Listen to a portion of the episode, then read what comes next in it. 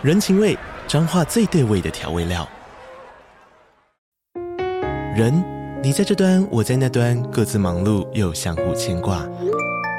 情，街角的吵杂声传递温暖与思念。味，是从每一个转角飘出的乡愁。这里是彰化县政府 Pocket 节目《彰化早咖》，我是主持人内克。从彰化大小事各具特色到旅游攻略，透过轻松有趣的访谈，带着大家走进最在地的早咖。准备好了吗？彰化的故事，我们说给你听。以上为彰化县政府广告。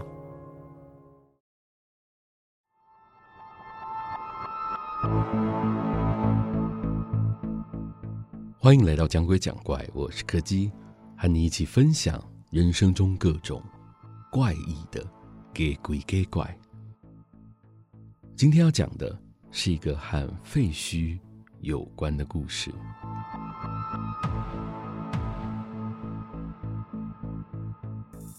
那是好几年前，我刚上大学的时候，和同班同学一起去废墟夜游时所遇到的事。那是在我们学校附近一栋废弃的老公寓。听其他人说，那里是非常知名的闹鬼景点。不过具体的事迹，大家的说法倒是都不太一样。那天我们一共有六个人一起参加夜游。当我们在楼下集合的时候，负责主揪的那位同学还很贴心的，一人准备了一只手电筒给我们，说是现在的手机手电筒灯光太强了。不如用传统手电筒，还比较有感觉。我们的目标是一间位在二楼的房间，据说在那房间里有一面绝对不能照，一照就会出事的镜子。听说以前大家都会上到三楼去，那里的空间其实更加适合夜游。只不过后来因为顶楼楼板的塌陷，堵住了通往三楼的楼梯，从此就再也没有可以上去的办法了。其实大家都心知肚明。这种程度的夜游，也就只是余兴节目的程度，大家都是来玩有趣的，自然也不会真的遇到什么危险。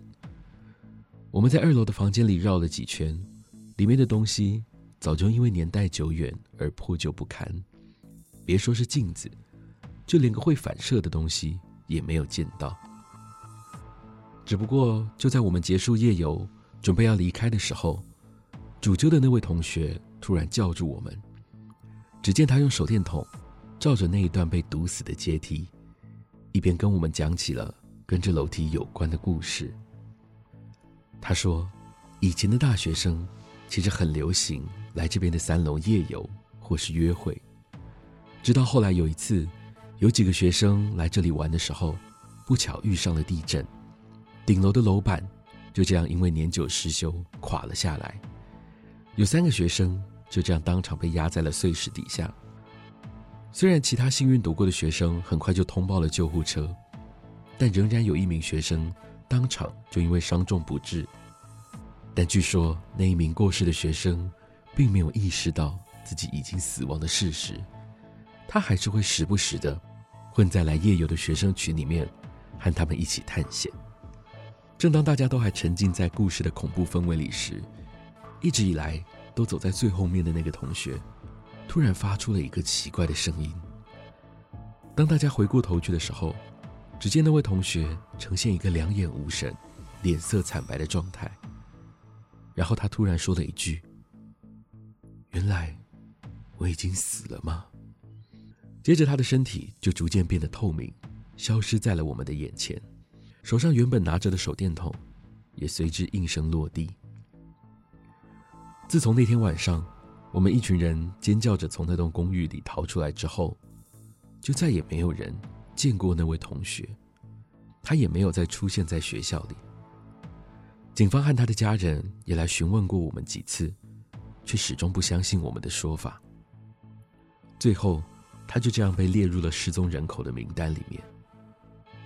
而我们始终无法理解，那天晚上究竟是发生了什么事。